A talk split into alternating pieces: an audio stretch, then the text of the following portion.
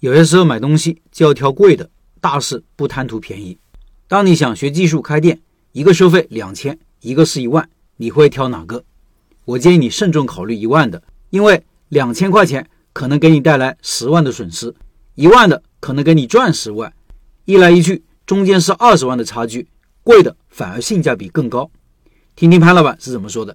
好多人问，你们家的牛肉粉卖那么便宜，怎么还能赚钱呢？不会亏钱吗？其实我们家的净利润率一直可以做到百分之三十左右。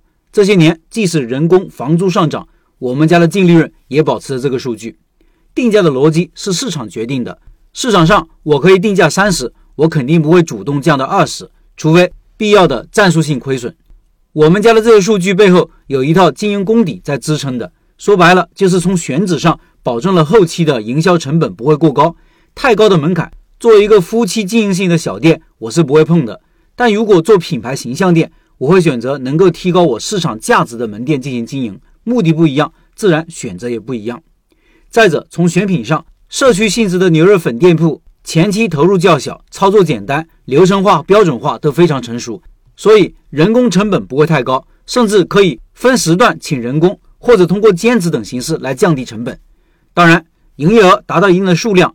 使我们可以通过降低粉面的定价来达到相对竞争力提高的效果，但事实上，我们的客单价相当于其他的同类型的粉面店来说并不低，甚至略高。很核心的原因是通过牛肉汤锅制作的衍生小食来增加产品和体验丰富性。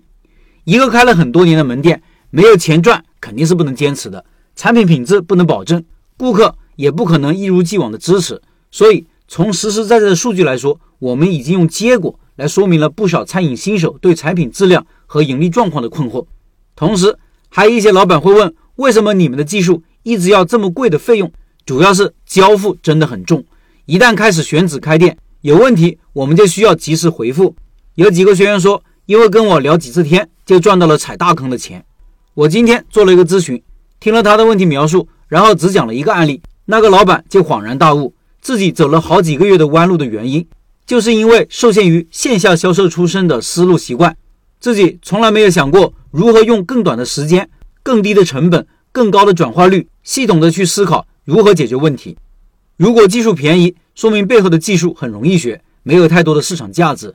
如果有人告诉你开店你只需要投资，说明别人盯上了你的投资款。如果有人告诉你开店有方法，但是需要一步步来，有些东西必须要下苦功夫，那么恭喜你找对了师傅。这也是老陈一直坚持的理念。老陈每次都是确定我们完成了课程的交付，才会打款过来，确定了我们的交付态度和能力，才会与我们继续合作。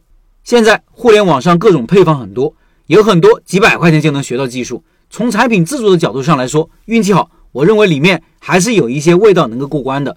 但开店和厨师是两回事，一个教师不一定能经营好一个培训机构，一个技术专家和一个老板所需要的素质是完全不同的。